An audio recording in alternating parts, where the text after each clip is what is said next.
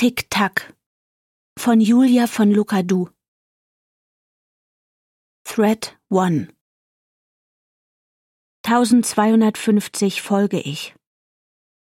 10.3k Follower.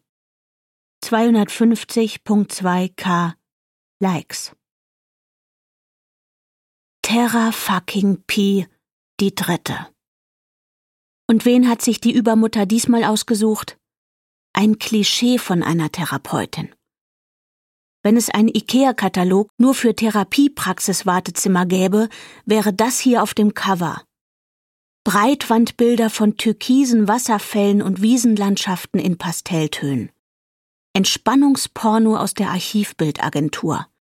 Alle Möbel off-white, unbelastet.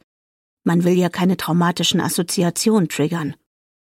Aber auch nicht zu unpersönlich rüberkommen. Das Off des Whites die passende Prise Menschlichkeit. Neue Therapeutin gleich 100% Sellerie, schreibe ich Jamur und schicke ihr ein Wasserfallfoto. Fuck my life. Du hast eindeutig eine Gemüsephobie. Solltest du direkt mit deiner neuen Therapeutin besprechen. Mein Kichern hallt durch 30 Quadratmeter. Warum so ein monströses Wartezimmer für Einzeltherapien? Das muss Strategie sein.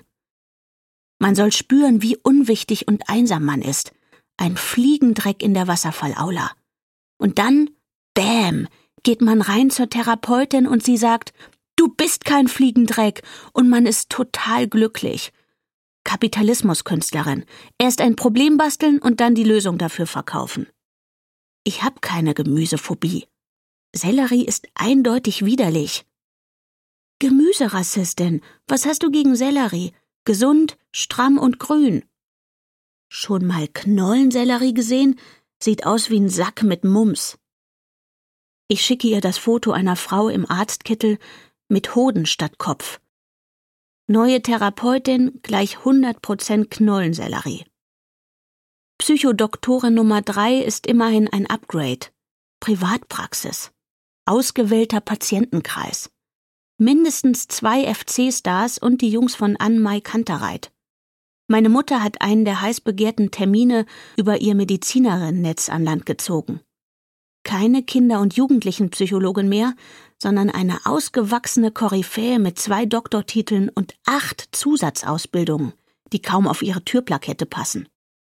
Hauptsache nicht wieder so eine 23-Jährige im Harry Potter-Shirt, die dich deine Familie mit Barbie-Puppen nachstellen lässt, hat meine Mutter gesagt.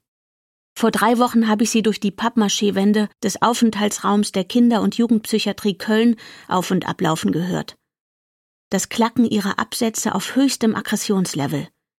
Ihre Stimme hat vor Wut gezittert, als sie dem Arzt erklärte, dass er mich nicht so schnell entlassen dürfe. Durfte er natürlich. Wusste sie auch. Keine Freiheitsberaubung ohne meine Zustimmung. Wir sind hier nicht in China. Noch nicht.